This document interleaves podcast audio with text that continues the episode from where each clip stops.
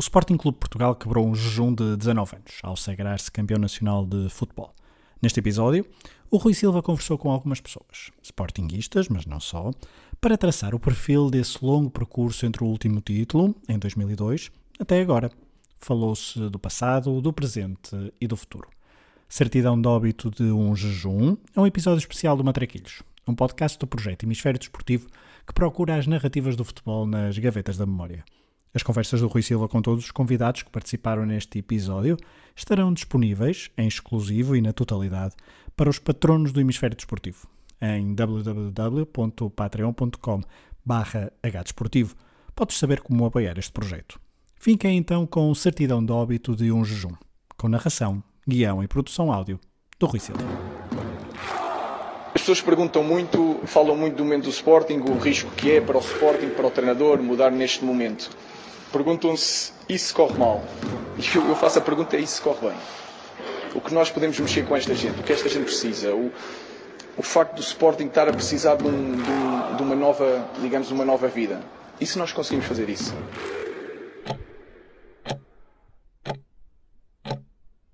Quanto tempo é preciso passar para se falar em jejum? Quantos anos, quantas derrotas, Quantos resultados negativos, quantos desleixos na linha de meta são necessários para que alguém se aperceba, pela primeira vez, que o relógio não está parado? Quando o Sporting foi campeão em 2002, o contexto fez com que ninguém pensasse que o clube pudesse estar a mergulhar num abismo ainda maior do que aquele em que tinha caído em 82.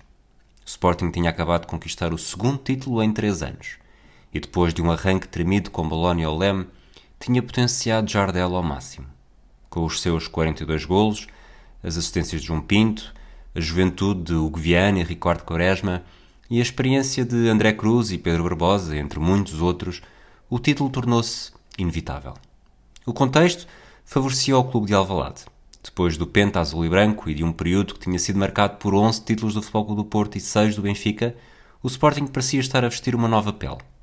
Uma pele a que nem toda a gente estava habituada, como explica Catarina Pereira adepta do Futebol Clube do Porto? Nessa altura, portanto, era uma teenager, não é? E vivia no Porto. Eu não, não tinha relação nenhuma com o Sporting, ou seja, eu não tinha amigos do Sporting, não me preocupava muito com o Sporting. Na minha família, que é toda, toda, toda a gente portista, de vez em quando lá aparecia assim uma pessoa do Benfica, mas nada do Sporting.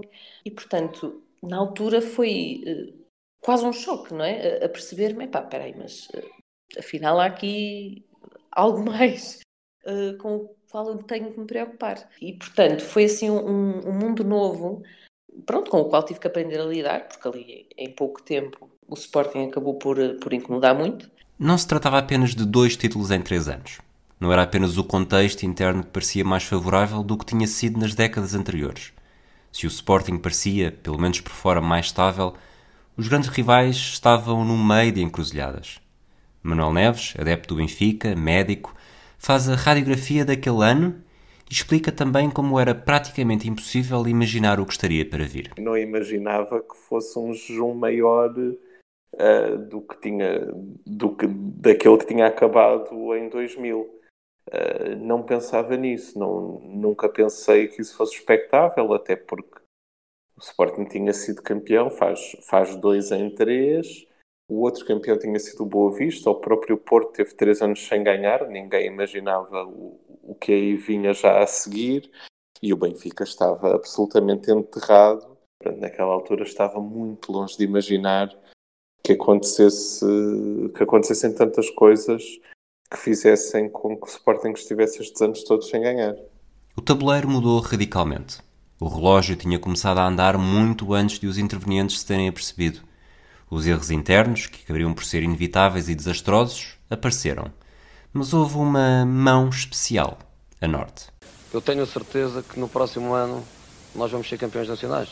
Foi uma quarta-feira, no Estádio das Antas, a 23 de janeiro.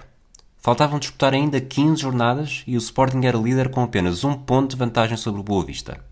O Benfica era terceiro classificado e estava a 5 e o surpreendente União de Leiria a aparecer na quarta posição com 34 pontos, a 6 dos Leões. Acabado de perder no Bessa por 2-0, o Futebol Clube do Porto e Otávio Machado era quinto. Estava a 7 pontos do Sporting. Pinto da Costa decidiu agir. Substituiu um treinador a meia da época pela primeira vez desde 93-94 e foi recrutar o treinador à cidade do Lis.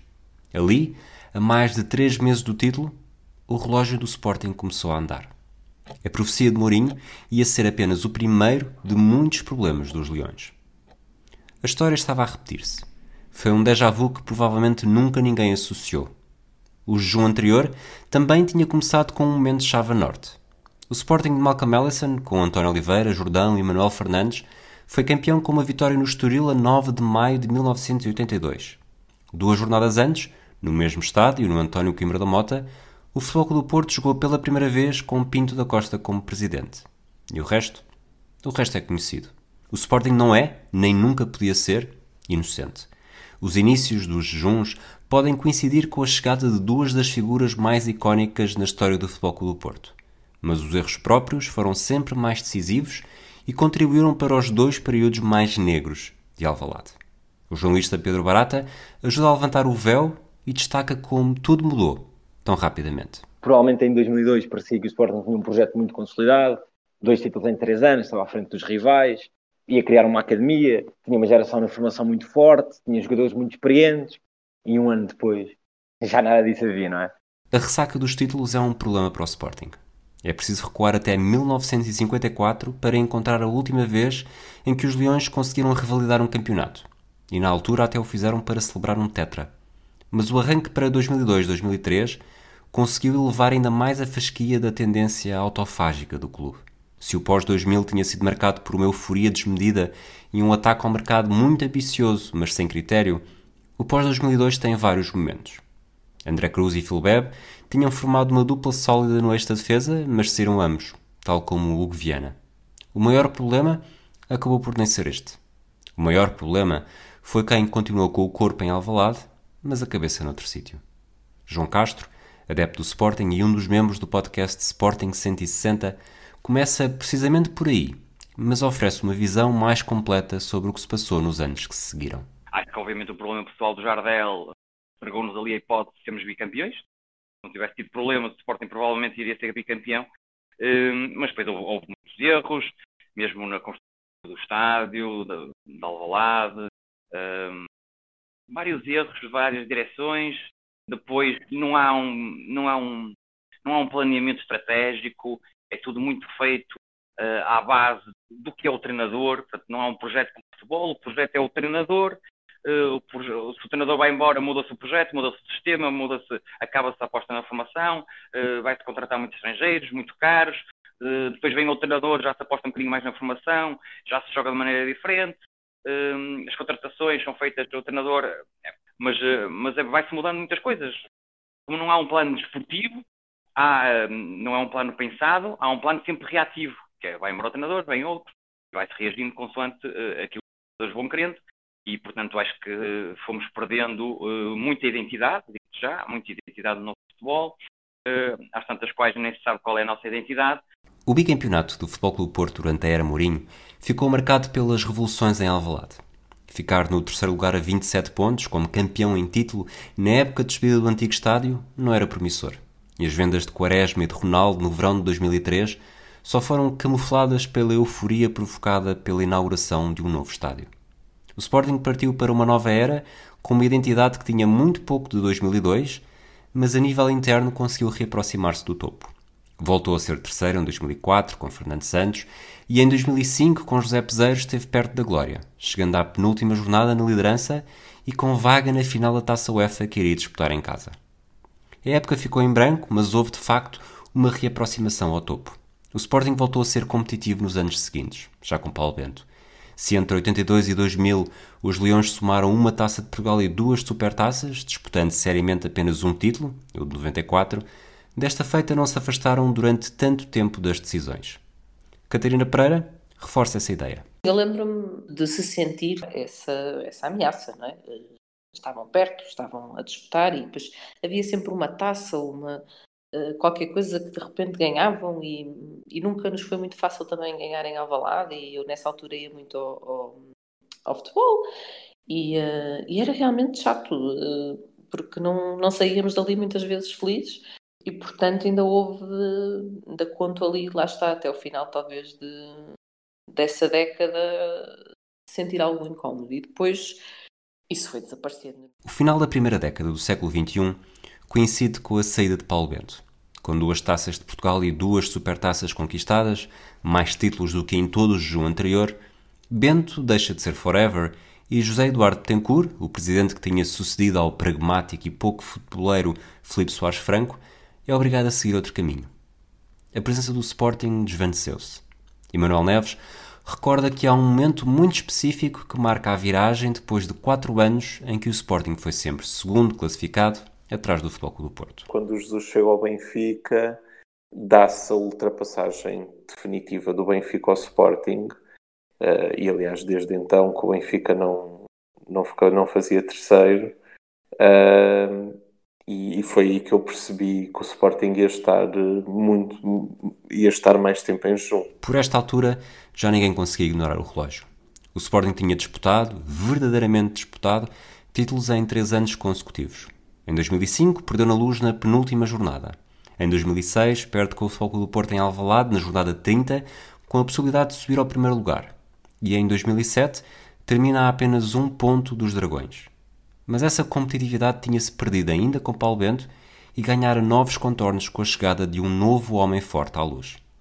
Para João Castro, o problema foi óbvio. A verdade é, é que falta-nos cultura vitória. E só se vai ganhando a cultura de vitória uh, ganhando. E eu acho que isso vai, uh, se ganhares mais vezes, isso vai diminuindo, vai haver mais calo, vai haver mais experiência, vai haver mais capacidade, vai haver se calhar mais um, competência, que eu acho que, há, tem faltado muito Sporting nestes anos, porque não é só questões fora de futebol que não ganha, tem muitos anos de incompetência, e um, ganhando cultura de vitória cultura de vitória é os adeptos estarem mais habituados a estes momentos, o clube estar mais habituado a estes momentos decisivos e, portanto, quando estás mais habituado a momentos destes, uh, depois acabas por ter mais experiência e acabas por superá-los na maior parte das vezes da melhor forma. O Sporting tinha entrado num jejum no meio do próprio jejum. Agora já não se tratava apenas do campeonato, mas de todos os títulos. Entre a Supertaça conquistada em 2008 e a Taça de Portugal em 2015, o clube leonino desapareceu Teve uma meia-final europeia, somou apenas um segundo lugar em 2014 e chegou apenas a duas finais, uma Taça Liga em 2009 e uma Taça de Portugal em 2012. A falta de cultura de vitória tornou-se tão evidente que, por alguns momentos, pareceu até substituída por uma cultura de derrota. Sobretudo em 2012-2013, quando, impulsionado pela gestão titubeante de Godinho Lopes, o Sporting termina no sétimo lugar, a pior posição na história do clube. A eleição de Bruno de Carvalho trouxe duas coisas de volta: a competitividade e o incómodo provocado aos rivais. Mariana Cordeiro Ferreira, adepta sportingista e também membro do podcast Sporting 160, recorda como 2015-2016 foi uma época marcada pelo regresso da crença. A temporada onde eu de facto senti que esteve tudo tão próximo de acontecer e que deixámos fugir uh, por culpa própria, foi claramente a época dos, dos 15, 16, um, onde uh, o Sporting perdeu, sim, por demérito, sim, uh, e que se não foi naquela, quando é que seria? Porque deixámos de ter aquela consciência de então e agora? Isso é, é aquilo que andávamos a dizer esta, esta temporada para trás. Se não for este ano, é pá, fechem portas. Porque se não fosse este ano em que o Sporting ganhou o título de, de campeão nacional um, que nós o tivéssemos conseguido, quando é que poderia ser? Quando é que isto poderia ter, ter acontecido? E, e porque as circunstâncias fazem, fazem o clube. E a verdade é que um, o Sporting, esta temporada, também não esteve brilhante na, nas competições europeias. Pá, mas lá está, foi claramente, se eu tivesse que escolher uma entre 2004 e um, 15-16, claramente a 15-16 foi aquela que mais me doeu uh, e que eu percebi, ok, isto ainda vai demorar, mas pode acontecer. Mas não aconteceu tão cedo. E o relógio continua a andar. E parecia cada vez mais óbvio, cada vez mais alto. A cada tique, a cada taque, a pressão aumentava. A consciência do jejum aumentava. Era como uma torneira a pingar. No início não se repara, não incomoda, mas mais tarde é capaz de levar qualquer um à loucura. Pedro Varela, adepto do Sporting, membro do podcast Sporting 160 e do projeto Hemisfério Desportivo, reconhece como é fácil perder a noção do tempo e das decisões certas a tomar. Quando tu dás conta, isto, isto são, é, é, passa tudo muito rápido e nós olhamos para trás e dizemos assim, porra, já passaram 19 anos.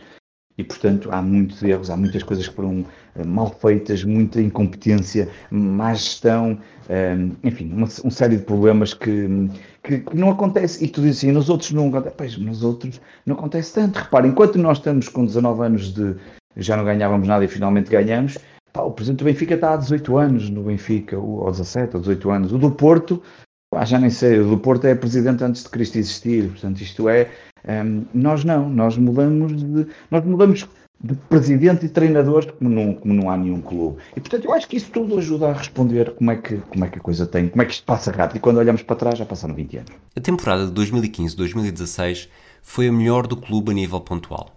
O Sporting, na época de estreia de Jorge Jesus, terminou o campeonato com 86 pontos, que foram insuficientes para terminar na primeira posição. A desilusão do segundo lugar, a dois pontos do Benfica de Rui Vitória, foi grande, mas pairou a ideia de que, como Mariana Cordeiro Ferreira salientou, o título podia estar mais perto. Até que, em maio de 2018, tudo mudou e o clube pareceu bater novamente no fundo do poço. Depois de perder o acesso à Liga dos Campeões com uma derrota na Madeira e em semana de final da taça no Jamor com o Desportivo das Aves, o Sporting viu a Academia de Alcochete ser atacada. Para João Castro, este foi um momento claro de retrocesso e de divisão mas que, à semelhança de outros episódios, foi superado graças aos próprios adeptos. Levámos uma estadada muito grande, saíram jogadores, o dividiu-se, tudo isso faz-te pensar que se calhar vai demorar muito tempo a recuperar, muito tempo a levantar-te de pé, mas é o que digo, este clube é único. Uh, houve muitos e bons adeptos que mantiveram esse de pé, uh, que nunca deixaram de apoiar as piores alturas, já tivemos outras, com o Godinho Lopes, que andámos ali quase, quase que podíamos ter descido. Um, e eu acho que, também há um mérito muito grande de todos os adeptos que nunca abandonam o clube, um, que fazem deste clube um clube grande e, portanto, um, o amor que nós sentimos é, é muito maior uh, que sequelas, os actos, sequências que transbordam em alguns momentos. E a verdade é que este clube, mais uma vez, reerga-se das cinzas, tal como se ergueu em 2000. A instabilidade do Sporting fez-se sentir nos anos seguintes. O plantel perdeu qualidade, a geração de 2016 desapareceu praticamente do cenário e Bruno Fernandes tornou-se a figura nuclear da equipa. Em janeiro de 2020, foi vendido ao Manchester United por um valor recorde para os cofres do Sporting. Mas a maior preocupação em Alvalade era a possibilidade de serem igualados ou batidos outros recordes. O de mais anos sem ser campeão o de mais derrotas numa temporada, o de mais mudanças de treinador. Para um adepto do Sporting, por esta altura era preciso, acima de tudo, criar anticorpos, encontrar os lados positivos e procurar motivos para manter a chama acesa. Um pouco como acontece em todas as relações. Pelo menos foi essa a filosofia que Pedro Varela decidiu adotar. E eu acho que este já havia uma certa habituação, da minha parte, pelo menos. Senti que a certa altura já estava ali, porra, pá, isto já vão 18, 19, isto já está, já vai passar o do outro. Houve uma altura que eu disse, pá, não, não vale a pena pensar mais nisso. Olha, se tiver que acontecer, acontece. Se não tiver que acontecer, não, não vou pensar nisso. Porque se eu começar a pensar muito nisso, depois leva-me a questionar porque é que eu continuo a ver jogos, porque é que eu continuo a ligar a isto. E, e, na verdade, é evidente que quem é dos três grandes quer ser sempre campeão, mas também eu quero ter o prazer de, continuar a ir ver o futebol e, e continuar a ver o Sporting e portanto não, não, achei uma altura que não valia a pena pensar, olha, quando acontecer, acontecesse, e a verdade é que acontece provavelmente destes anos todos, no ano mais improvável de acontecer uma coisa destas e que dificilmente alguém imaginaria que tivesse este desfecho que acabou por ter. Ninguém imaginaria porque é impossível identificar um momento, a imagem do que acontece quando o relógio começa a andar. No caso deste título, tudo começou a mudar em março de 2020. A época do Sporting estava a ser desastrosa. Tinha começado com uma goleada humilhante na Supertaça perante o Benfica, o banco já tinha sido ocupado por Marcel Kaiser, Lionel Pontes e Silas, e as aspirações eram uma miragem. O Sporting tinha sido eliminado nos 16 avos de final da Liga Europa na Turquia, frente ao Istambul Basaksehir. Na meia-final da Taça da Liga, frente ao Sporting Braga de Ruben Amorim. E na terceira eliminatória da Taça de Portugal, frente ao Alverca. A terrível temporada era pontificada no campeonato. Com 23 jornadas disputadas, os Leões já tinham perdido 8 jogos e estavam a 20 pontos do líder Flóculo do Porto e a 19 do Benfica. Estavam a 4 do Sporting de Braga e seguravam a posição por pouco. O Rio Ave estava a 2 e o Famalicão a 3. O Sporting estava encurralado, mas de repente, com um investimento milionário, invulgar em treinadores, cai a primeira peça do dominó do título de 2021. Eis Pedro Barata. É um risco muito grande que o Sporting uh, toma. É verdade que depois há ali uma certa descontinuidade, porque o Ruben é contratado, faz um jogo e depois a competição para três meses. Uh, mas eu acho que até tendo em conta como tinham sido os meses anteriores da presença de Frederico Varandas, eu julgo que a chegada de Ruben Amorim é, é o ponto zero deste, deste título. Ruben Amorim tinha tido um arranque fulgurante no Sporting de Braga. Tinha a taça da Liga no currículo, depois de derrotar Sporting e Futebol Clube do Porto, e no campeonato perder apenas dois pontos em nove jornadas. Cinco anos depois da chegada de Jorge Jesus, o clube voltava a investir muito num treinador, mas ao contrário do verão de 2015, o discurso foi mais comedido. O treinador adotou o discurso que o notabilizou desde o início. Eu sou um treinador aqui, sou uma peça, não é? Eh, eu não resolvo os problemas todos, se usar Uh, o meu foco é no treino, no jogo. Eu acredito muito no nosso trabalho, acredito nos jogadores. Um, temos uma ideia clara e vamos por aí. Uh, penso que o, o, o, foco deve ser, para os jogadores do Sporting, deve ser o foco jogo a jogo. É a minha opinião. Uh, sei que certamente seria mais fácil para mim dizer, pô, vamos lutar pelo título. Nós vamos lutar por todos os jogos. É o que vamos fazer cada domingo. Vamos estar lá para ser muito competitivos. Vamos suar muito a camisola. Vamos, vamos correr mais que os outros e, portanto, e no fim faz as contas. Eh, eh, agora o importante é nós sabermos a camisola que vestimos, mas focarmos apenas no jogo. Jogamos um de cada vez, não precisamos estar a pôr essa, essa pressão. Mais uma vez, está inerente. O Sporting é o Sporting, portanto não é preciso bater nessa tecla todas as apresentações, todos os fins de semana. Entramos para vencer e, e depois no fim logo se vê, porque no futebol há, há coisas que não controlamos. O descontrole parecia ser a toada da temporada do Sporting e Frederico Varandas sabia disso sabia do risco desta aposta, sabia que muito provavelmente seria a sua derradeira oportunidade para controlar a contestação e devolver a estabilidade a um clube que parecia destinado a viver no meio da instabilidade. Contratámos um grande treinador, mas não contratámos nenhum milagreiro. É um treinador com muita ambição, com muito querer, conhece a realidade do futebol português, conhece o que é trabalhar num clube grande, conhece as exigências de um clube grande, conhece a ambição do Sporting Clube Portugal. Estamos completamente alinhados e hoje arranca a época 2020-2021 para o Sporting Clube Portugal. A mensagem para fora foi clara desde o início. Ruben Amorim não estava a ser contratado para salvar 2020. O terceiro lugar continuava a ser um objetivo, mas como o próprio presidente do clube dizia, o ponto decisivo era o início da preparação da temporada seguinte. Foram meses atípicos. Ruben Amorim fez um jogo, uma vitória em Alvalade frente ao Aves, mas depois o campeonato sofreu uma longa interrupção, por culpa da pandemia de Covid-19. João Castro aponta o tempo que o treinador teve para pensar 2020-2021 como um dos trunfos para o título. E o Ruben Amorim teve uh, não só tempo, mas a oportunidade de, em competição, preparar esta época. Isso para mim foi de veras importante, que o Ruben Amorim pôde aplicar em campo, em jogos oficiais, experimentar os jogadores que queria contar para a próxima época, portanto, para esta época, experimentou os miúdos todos que tinha para ver quem é que tinha fibra para ser campeão, fibra para, para estar na equipa principal, experimentou o restante plantel para saber quem é que com quem podia contar, percebendo-se de, de quem podia contar, fez as suas contas e percebeu onde é que se tinha que reforçar. O treinador que chamou Nuno Mendes e Eduardo Quaresma para o primeiro treino no Sporting pode não ter sido eufórico na apresentação como Jorge Jesus, mas também não embarcou no pessimismo que reinava no viu do Leão. E foi por isso que acabou por ter uma declaração que acabou por ser profética. As pessoas perguntam muito, falam muito do momento do Sporting, o risco que é para o Sporting, para o treinador, mudar neste momento. Perguntam-se, se corre mal?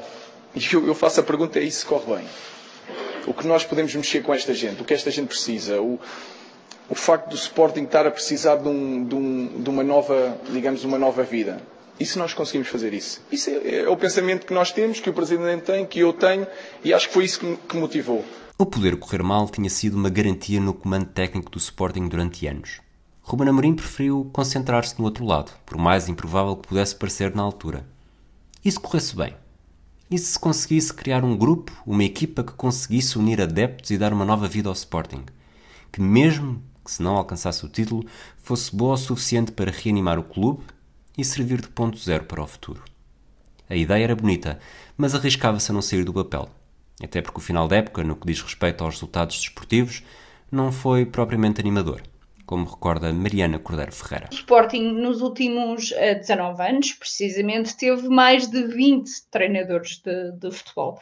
Uh, o facto de nós termos acabado aqui em quarto lugar um, fez com que a temporada passada, obviamente, fez com que muita gente uh, duvidasse do, do projeto de Amorim. A verdade é que o Amorim chegou a meio da, da temporada passada, uh, fez algumas coisas, uh, fez omelete sem ovos, em boa verdade.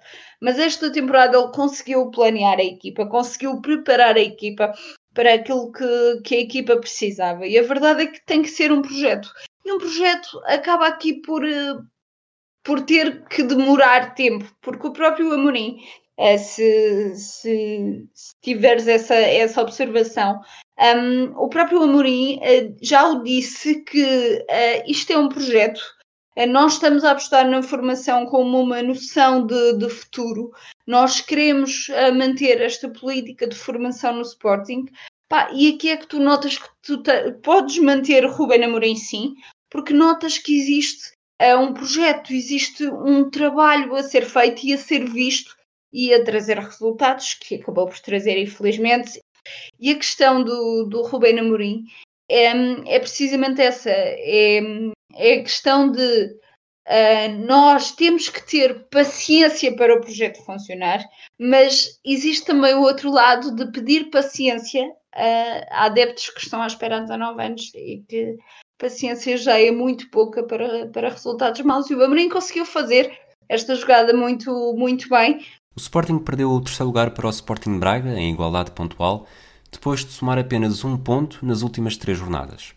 Se quisermos concentrar o momento-chave, além de um penalizador empate com o Vitória de Setúbal na penúltima jornada, podemos dizer que o terceiro lugar ficou irremediavelmente perdido após o gol de Vinícius aos 88 minutos do Derby da Luz, na última jornada. A confiança em Ruben Amorim não esmoreceu. O Sporting tinha perdido o terceiro lugar, mas as bases do projeto prometido por Frederico Varandas estavam a ganhar raízes. Nuno Mendes, Mateus Nunes, Tiago Tomás, Eduardo Quaresma e Joelson Fernandes ganharam minutos e ajudaram a equipa técnica a perceber com que jovens podiam contar e ao mesmo tempo começaram a validar outra profecia de março de 2020, a de Frederico Varandas. Para nós, o Ruben Amorim é um treinador que vai potenciar e criar valor. Nós sabemos, confiamos, acreditamos que um treinador certo, num ano, faz valorizar um plantel em 30, 40 milhões. Um treinador certo pode fazer um jogador que se calhar hoje está no sub-23 e ser vendido por 30 milhões de euros. O que é, por vezes, o que é barato, sai caro. Por vezes, o que é aparentemente caro, sai barato. O nosso critério foi a competência. Analisar o que aconteceu com os olhos de 2021 não deixa espaço para dúvidas, como explica Pedro Barata. Claramente que é uma, que é uma aposta que sai, é, que sai em cheio é, e que na altura, eu acho que é preciso recordar que na altura foi uma, uma aposta de grande, grande risco, não só pela, pela, pelo, pela questão óbvia de uh, dar tanto dinheiro por um treinador uh, tão pouco experiente, mas por como estava uh, Frederico Varandas, depois de meses de grande contestação, depois de já ter vários treinadores na época, depois de ser muito contestado internamente, se Ruben Amorim corresse mal, eu acho que não é ser dramático dizer que seria provavelmente o fim da presidência de Frederico Varandas, ou pelo menos o princípio do fim, era quase uma última bala, um, e um, Varandas fez questão que essa última bala fosse usada com tudo, não, não, não, não, não, não se poupar nesse último tiro uh, que tinha, uh, e correu bem em toda a linha. A parte desportiva uh, saiu melhor, teria sido impossível, mas porque valoriza todo o clube. E aqui, Romero Amorim, como eu já disse noutras ocasiões, é mesmo o homem projeto, é o homem que, por ele só, está a dar força a todo o projeto. A força de Ruben Amorim no projeto não se pode dissociar do esforço financeiro que representou. Ao pagar 10 milhões de euros ao Sporting Braga por um treinador, Frederico Varandas encurralou-se. Esta não era apenas mais uma aposta num treinador que podia ser substituído se as coisas começassem a correr mal. Esta era uma aposta com uma etiqueta milionária ao pescoço que teria de ter, inevitavelmente, maior poder e mais paciência. O preço marcou a discussão durante meses, mas Ruben Amorim desvalorizou a situação desde o primeiro momento. Posso lhe dizer que eu, eu tinha o, o primeiro treino preparado e se eu tivesse vindo por 0 euros ou por 10 milhões, o treino seria igual, a exigência seria igual, a forma de treinar seria igual, portanto não muda nada em mim. Um, era o valor que eu tinha na cláusula, quando, quando a pusemos eu comecei-me a rir, podiam pôr 20, ninguém ia comprar, ia, ia gastar dinheiro comigo. Aconteceu isto, eu agradeço, novo, volto a frisar, agradeço a confiança e, e estou preparado para retribuir e no fim faremos as contas. Frederico Varandas confiava em Ruben Amorim. Podia ser a derradeira aposta, a última bala do presidente, mas era uma bala com confiança. Não tinha garantia de sucesso, mas como fez questão de dizer, o investimento só é um problema se não for no nome certo. Ruben Amorim é a nossa escolha, é o treinador do nosso projeto, muito por estar alinhado da nossa mesma visão que temos para o futebol. Um futebol apoiado na formação, sem medo de formar jogadores, sem medo de lançar jogadores, sem medo de potenciar jogadores. Ruben Amorim é a nossa escolha não só pelos resultados que teve enquanto treinador do Braga, mas sim por um conhecimento, por um conhecimento muito mais profundo que temos do Ruben enquanto treinador e enquanto homem. Não tenho problema nenhum em investir num treinador, no treinador certo.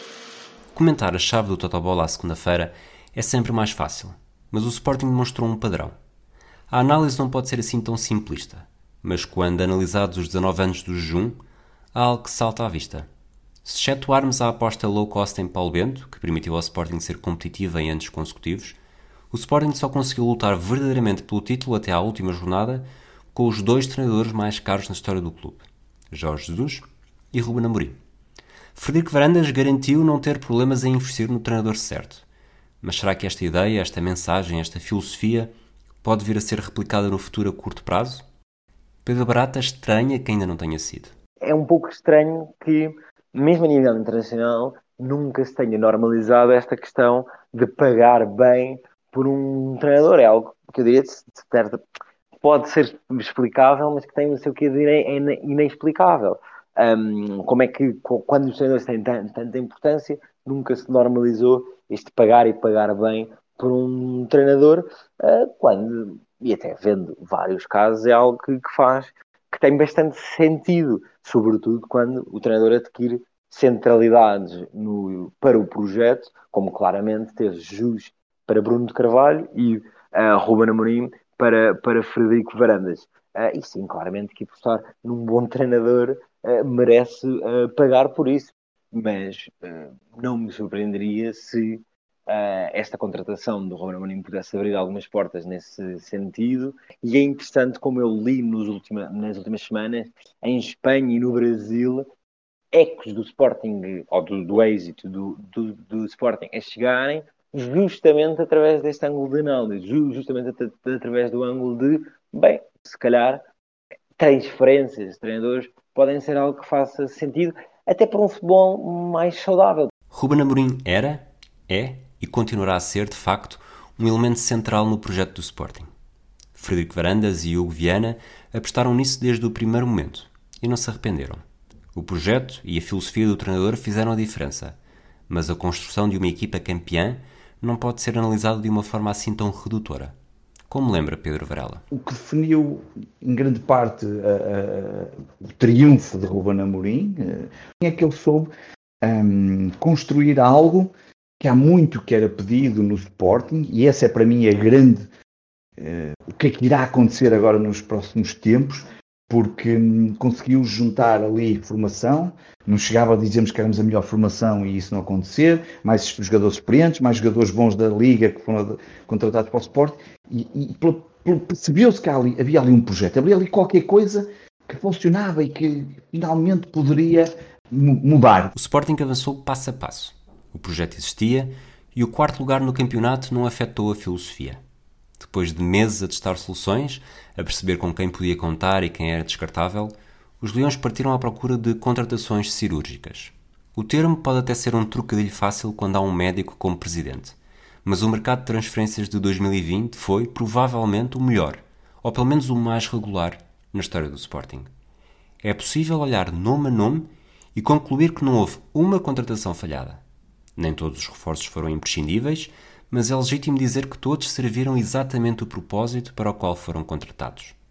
Nomes como Adam, Porro ou Fedal até podem ter sido recebidos com estranheza, mas gradualmente conquistaram um lugar no 11 e hoje, nove meses depois, são vistos como pedras essenciais rumo ao fim do jejum. Pedro Barata sublinha não só o sucesso do ataque ao mercado, mas também a forma como responderam a necessidades e, sobretudo, ao modelo de Ruben Amorim.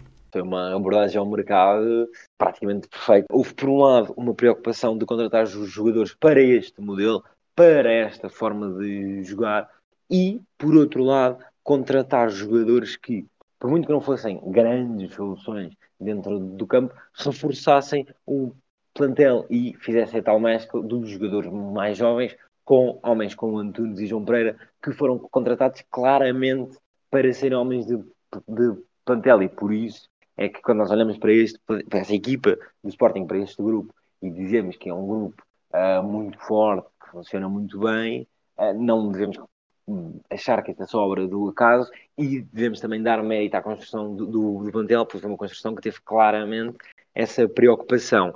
Uh, por outro lado, como eu já disse, há a questão de reforços claramente identificados com esse com este sistema, uh, o que também reivindica um pouco esta ideia de se saber muito bem o que se quer e contratar em função disso. Além de Adam, Porro e Fedal, o Sporting contratou também Nuno Santos, Pedro Gonçalves, Bruno Tabata e Antunes. João Palhinha e Daniel Bragança regressaram de empréstimos e João Mário foi cedido pelo Inter. Ao mesmo tempo, houve muitos jogadores a sair. A renovação do plantel foi absoluta quando comparada à equipa que atacou a temporada 2019-2020 com aquela que viria a servir de núcleo duro para o título. Se olharmos para os primeiros meses de 2019, é praticamente consensual que os oito melhores jogadores eram Bruno Fernandes, Mathieu, Acunha, Coates, Vendel, Rafinha, Vieto e Basdost, não necessariamente por esta ordem. Um a um, todos foram saindo, menos Coates. Vendel e Vieto ainda começaram a nova temporada, mas saíram para a Rússia e para a Arábia Saudita. Quão comum é uma equipa conseguir ser campeã depois de uma reviravolta tão grande no plantel. Para citar Ruben Amorim, correu bem. Mas não foi apenas um acaso, como sublinha João Castro. Transformação radical e foi uma transformação bem feita. É o que o Ruben Amorim disse, corre bem. E para correr bem foi, eu acho que houve competência. Houve competência no scouting, eh, que se conseguiu buscar jogador, eh, dar nomes ao treinador para ele poder escolher, e porra, foi um deles. Depois, Amorim selecionou muito bem quem é que estava para este sistema de jogo e depois houve uma aposta forte na formação eh, e eu acho que, foi uma questão de realidade plenamente estratégico, ou seja, eh, olhando para o, para plantel e disse, nós vamos contratar um defesa esquerdo, tem que ser muito melhor que o Nuno Mendes. Ser muito melhor que o Nuno Mendes, tinhas que pagar muito. Eh, e, portanto, não valia a pena. Foi apostar realmente nos jovens. O Mateus Nunes, por exemplo, foi ver que se nós tivéssemos que comprar jogadores para essa posição, teríamos que gastar muito dinheiro, 5, 6 milhões. E não valeria a pena porque não eram uh, excepcionalmente melhores que os que lá estavam. E, portanto, só fomos contratar para as posições que nos faltavam. O projeto inicial estava a ser defendido. A noção de contratações cirúrgicas estava a ser aplicada. Havia um propósito. Havia a vontade de dar espaço aos jogadores da formação que tinham dado nas vistas no final da temporada anterior. Se uma contratação não fosse claramente uma mais-valia, ou se simplesmente representasse um investimento demasiado grande, a aposta seria na prata da casa. De certa forma, como Pedro Barata realça, o Sporting foi finalmente fiel à sua filosofia. O Sporting vinha de alguns anos em que, por muito que a mensagem oficial ou oficiosa fosse diferente, um, a linha seguida era, era diferente. Portanto, com Jorge Jesus, uh, é a verdade que um, continuaram a ser lançados os jogadores, mas não era uma prioridade, porque uma coisa é quando um jogador aparece e rompe, sei lá, Rafael Leão, na última época de Jorge Jesus, tem oportunidades, mas quando o Sporting contrata Montero em janeiro de 2018, uh, eh, não é a pensar em uh, Rafael Leão. Aliás, é uma contratação que poderia uh, tirar espaço. E este ano o que acontece é ju justamente o oposto, que é Se a ideia não fosse apostar em Nuno Mendes, um júnior, o Sporting, perante a saída da Cunha, ter-se acautelado de maneira diferente. Se a ideia não fosse que um, Daniel Bragança uh, ou o próprio Mateus Nunes não tivessem uh, minutos, uh, o Sporting teria contratado outros médios. o mesmo se aplica até a Tiago Tomás na frente, ou mesmo Eduardo Quaresma e Gonçalo Inácio na defesa. O Sporting jogava com três centrais e tinha só quatro centrais mais séniores, digamos assim. Portanto, apostar na, na, formação verdadeiramente é isto. O resto é, ok, pode-se usar jogadores, mas não é uma aposta tão pensada e tão uh, integrada. O que o Sporting fez este ano foi claramente uh, dar espaço a esses jogadores e no verão decidir que eles teriam as suas vagas no plantel principal. Mais uma vez, é fácil ver com os olhos de 2021 e entender que tudo foi perfeito, que as decisões foram bem tomadas e até de alguma forma óbvias. Mas quando a temporada arrancou em setembro de 2020, a postura geral estava longe de ser assim. O Floco do Porto era campeão, o Benfica tinha promovido o regresso de Jorge Jesus e investido cerca de 100 milhões de euros, e o Sporting era, acima de tudo, uma equipa discreta que partia com o objetivo de reduzir distâncias. Pedro Varela recorda como na altura o ataque ao mercado até foi visto como deficiente. Quando a equipa é construída para esta temporada, na verdade nós não tínhamos, não havia assim nenhuma, nenhuma vedeta, quer dizer, nós, nós olhássemos para a equipa, talvez o Pedro Porro fosse assim um nome um bocadinho mais sonante, não é? Porque, porque tinha a relação do clube de onde vinha, da seleção, da possibilidade das seleções de, de, de formação, e, e, e, a verdade é que nós nem conseguimos comatar as lacunas todas que tínhamos. Este plantel, olhando assim num ponto de vista é, é, até era estranho, porque nós nem a parte. De, nós arrancamos o campeonato sem praticamente um atacante de referência com créditos firmados e, portanto, parecia uma equipa que não estava. E por isso é que há esses primeiros, os primeiros jogos, a dúvida. Mas a verdade é que não sei porque a arte e magia o Ruben Amorim conseguiu construir ali uma equipa. Construiu verdadeiramente uma equipa. Os rivais não acreditavam verdadeiramente no Sporting. O clube era um joker no campeonato, sem pressão, sem responsabilidades, e para muitos o objetivo legítimo passava por assegurar o terceiro lugar que pudesse dar acesso à Liga dos Campeões. Mas mesmo para isso havia um grande debate, graças à aposta do Sporting de Braga em Carlos Carvalhal e também com um ataque ao mercado que foi visto como muito ambicioso. A realidade era essa mesma. Os outros grandes não reconheciam ao Sporting capacidade para lutar por algo mais.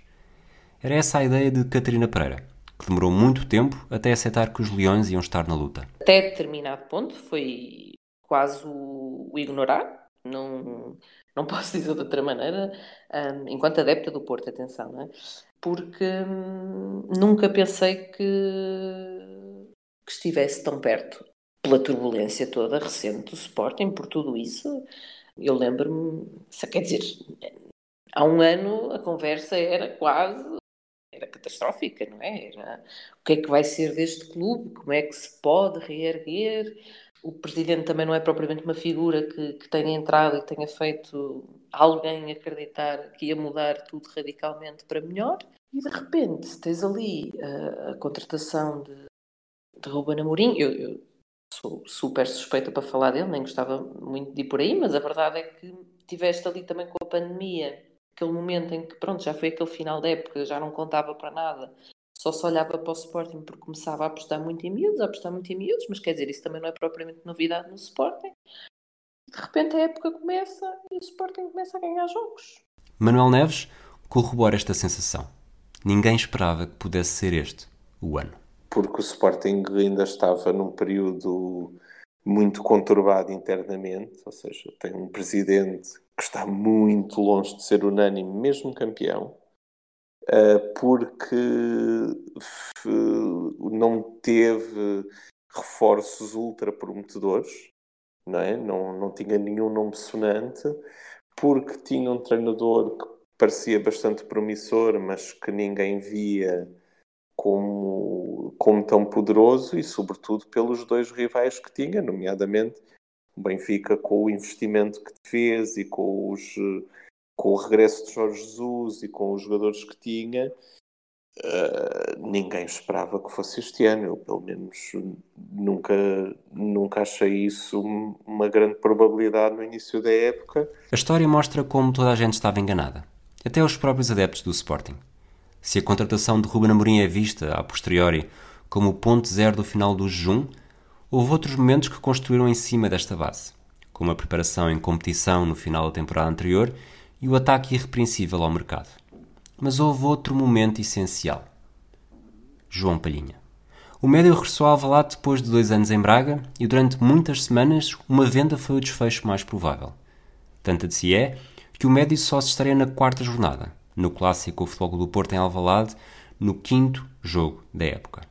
Pedro Barata afirma como João Palhinha teve um efeito incontornável neste Sporting. Não sabemos como é que seria um, se Palhinha não tivesse sido uh, integrado, até porque é um jogador de características únicas, mas é também um símbolo uh, desta, desta conquista. Um jogador muito disponível fisicamente, um jogador que gosta de defender, que abarca uh, muito campo, que sozinho uh, consegue policiar uma zona de terreno, uma zona de terreno muito grande e que teve um crescimento bastante relevante ao longo uh, dos últimos anos e que também marca um pouco de maneira simbólica a passagem uh, de um Sporting pouco confiante, de um João Palhinha que nós nos lembramos há uns anos no estádio do, Dragão a ser lançado por Jorge Jesus com, o guião errado para agora um João Palhinha super confiante, super capaz, internacional lá, português e um médio de umas características e de uma capacidade uh, pouco comum, até mesmo ao nível europeu, uh, pelo, pelo, pela maneira como uh, faz tantas coisas tão bem ao nível defensivo e que mesmo ofensivamente melhorou muito e até a nível de na área adversária consegue impor a sua presença e ser também uma, uma mais-valia numa das melhores armas que o Sporting tem, que são as bolas paradas ofensivas. Mas João Palhinha foi apenas uma chave da reviravolta radical no miolo do terreno. A temporada começa com uma dupla completamente diferente, mas em poucas semanas, Vendel sai para a Rússia, João Palhinha é reintegrado, João Mário chega por empréstimo e Mateus Nunes deixa de ser titular e assume uma posição de suplente de luxo. João Castro aponta esta revolução como um momento de viragem essencial. Há dois jogadores que eu acho que mudam a época. O Sporting começou no meio campo com o, o, o Mateus Nunes e o Vendel, há a reintegração de Palhinha, que podia sair ou não podia sair, e Amorim convenceu Palhinha uh, a ficar a esta época, convenceu que iria ser uma peça-chave, e há a contratação de João Mário. Portanto, nós mudamos o meio campo, tínhamos o meio campo competitivo, mas faltava-nos o meio campo com capacidade de. E eu acho que esse é um momento chave, já com a época a decorrer, é a venda de Vendel, a contratação uh, de João Mário e a junção com Palhinha. Forma-se um novo meio campo, forma-se muito mais qualidade, sabendo que depois ainda tínhamos Mateus Nunes e esse momento viragem do meio campo, quanto a mim, eh, marca a diferença de um Sporting a lutar pelas Champions ou de um Sporting a lutar pelo Como Catarina Pereira destacou, a época arranca e o Sporting começa a ganhar jogos. A derrota humilhante com o Las Clins em Alvalade por 4-1 foi um acidente de percurso que, de acordo com muitos, também contribuiu para o ataque ao título. Mas cedo percebeu um padrão.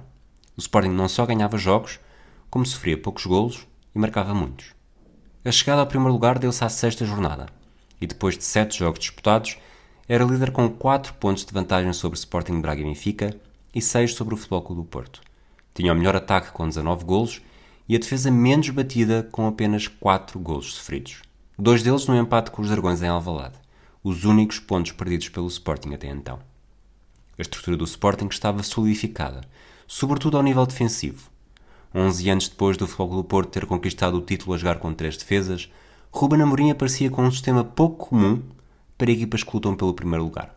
Ouçamos Pedro Barata. O Adriano começa a jogar com três defesas, foi assim quase como se fosse um extraterrestre. E, e agora, 15 anos depois, voltamos a ter um campeão a jogar com três centrais. É verdade que agora já não soa tanto a extraterrestre como há 15 anos, não é? Porque um pouco por toda a Europa um, vemos várias equipas a jogar com três centrais. Uh, e a verdade é que Ruben Amorim uh, falo com uma, grande, com uma grande noção de convicção, isto é, uh, desde que Ruben Amorim apareceu há cerca de ano e meio no Sporting Braga, que deixou bem evidente que esta era a convicção dele um, que, é, que estava convencido que esta era a melhor maneira de jogar, que esta estrutura de três centrais era uh, intocável e que um, as alterações dele passariam sempre por mudar as características dos jogadores nas diferentes posições, às vezes tendo funções diferentes, mas que a estrutura pouco mudaria, e foi isso que aconteceu de setembro até, aliás, desde março de 2020, quando foi contratado até, até agora, maio de 2021, manteve sempre esta estrutura, obviamente com jogadores diferentes e também com um mercado de transferências que reforçou bastante a tal qualidade para que as funções pudessem ser eh, mais bem desempenhadas do que foram, por exemplo, na época passada também com o Ruben Amorim. Com o Nuno Mendes e Pedro Porro bem projetados no ataque para dar outras possibilidades ao futebol do Sporting, era na defesa que acabavam por ter um contributo mais especial juntando-se uma linha de centrais que começou por contar com Neto, Coates e Fedal, e que mais tarde viu o Gonçalo Inácio assumir-se como mais um jogador da formação a assentar raízes no 11.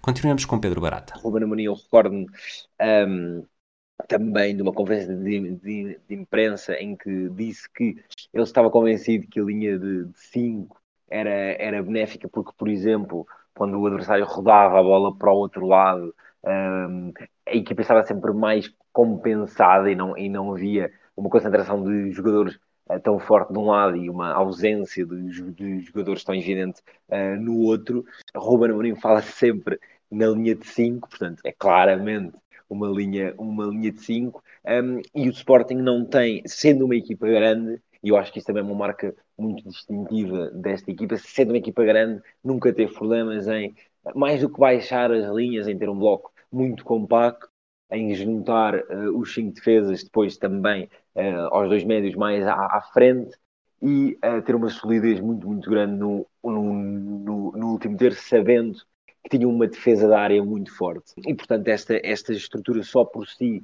foi uma garantia de êxito, conseguindo coordenar isto com uma presença ofensiva relevante, mas sendo uma equipa muitas vezes de, de um zero, de resultados curtos, e que não só sofre poucos golos, como concede muito pouco aos adversários. Nós fomos ver, há mesmo muitos jogos em que a Adam tem que fazer zero, uma, duas defesas, uh, e eu acho que isso é algo que deve deixar o Ruben Amorim muito, muito satisfeito.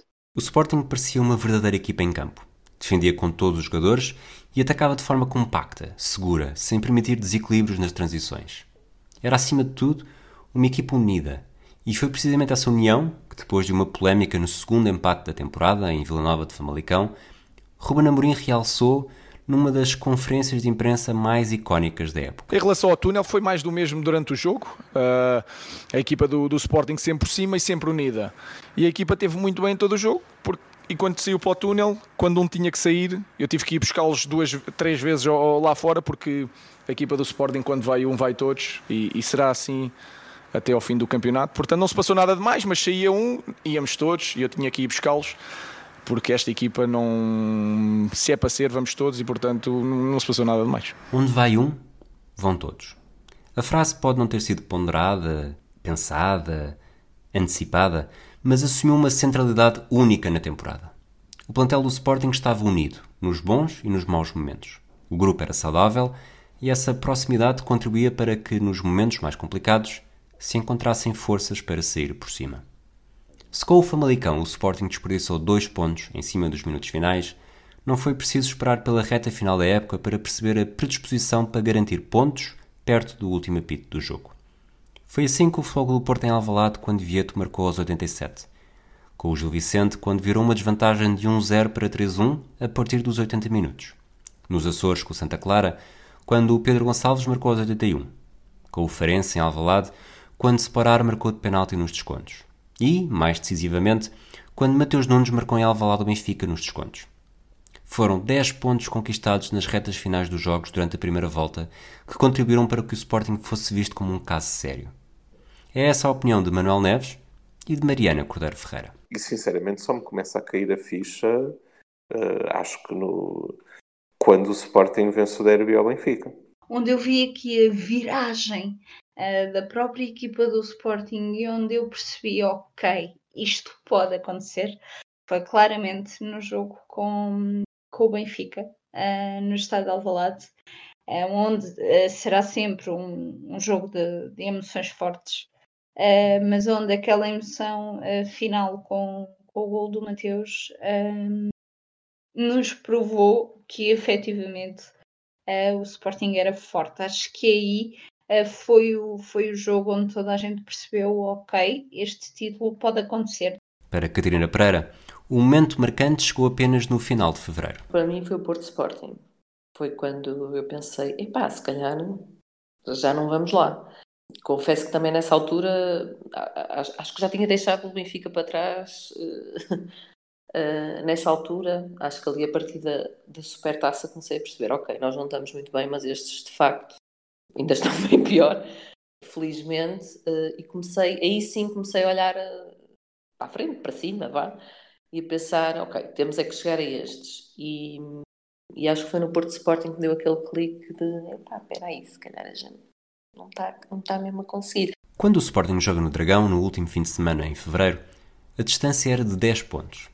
Coates tinha oferecido mais uma vitória in extremis, com reviravolta nos minutos finais em Barcelos, e o Sporting tinha aproveitado o mês de janeiro para conquistar a taça da Liga, com uma vitória a acabar sobre o Futebol do Porto na meia-final e outra sobre o Sporting de Braga na final. Pedro Varela reconhece que houve vários momentos críticos durante a época, sobretudo nesta fase em que o primeiro lugar começou a ser visto como um assunto sério. O primeiro é precisamente no mês de janeiro, mas a chave só chega no final de abril. Há dois ou três períodos críticos para mim que são importantes. Um, foi janeiro. Janeiro é um mês que toda a gente esperava que nós falhássemos e nós vencemos. Se não vencemos os jogos todos, vencemos praticamente todos. Temos um, acho que o empate com o Famalicão é nessa altura, mas é um mês absolutamente. Passamos a ter quase o mesmo número de jogos que todos um, que era a história de não ter jogos. Conquistamos a taça da Liga de uma forma que não deu hipótese, ganhamos ao Braga, ganhamos ao Porto, ganhamos ao Benfica para o campeonato. Um, enfim, foi ali tudo um conjunto que eu disse assim: pá, esta equipa, ok, pode ter aqui um bocadinho de sorte em alguns momentos, a tal estrelinha, mas a estrelinha também se procura e não há campeões sem sorte. Mas, puxa, ganhamos ao Porto, ganhamos ao Braga, ganhamos ao Benfica, epá, se calhar isto até pá, estamos uma época fantástica do Coates, a equipa defensivamente, a melhor defesa, chegamos a ser a melhor defesa da Europa, aquela coisa toda. Depois conquistamos aquela vantagem grande dos 10 pontos. Disse, e aí entra-me na cabeça outra coisa que é nós perdemos este título, é a maior desgraça que eu não, eu, não, eu nem quero acreditar que vamos perder um título que temos 10 pontos de vantagem. Pá, e a verdade é que a coisa ficou na cabeça e acreditei, a partir daí acreditei, nós quando temos 10 pontos eu acreditei, bem, isto, este ano se calhar é mesmo possível. Pá, e entrei em pânico quando percebi que vamos a Braga e, e, se, e se perdemos em Braga, o Porto podia nos passar à frente e que a coisa podia se inverter claramente. A vitória em Braga, para mim, é um momento, da, é um momento chave do campeonato. É uma vitória inacreditável. Para mim foi foi aquele libertar de tensão. Eu acabei o jogo contra o, o, o, contra o Sporting de Braga, com a vitória, a confidenciar com alguns amigos que acreditava, naquele dia acreditava, e com o meu avô, que é uma das pessoas mais importantes para mim enquanto Sportingista, e eu lembro perfeitamente a chamada depois dos jogos, como é tradicional, mas aquela em particular lembro perfeitamente dizer, pá, eu acho, eu acho que este ano isto vai dar, vai dar.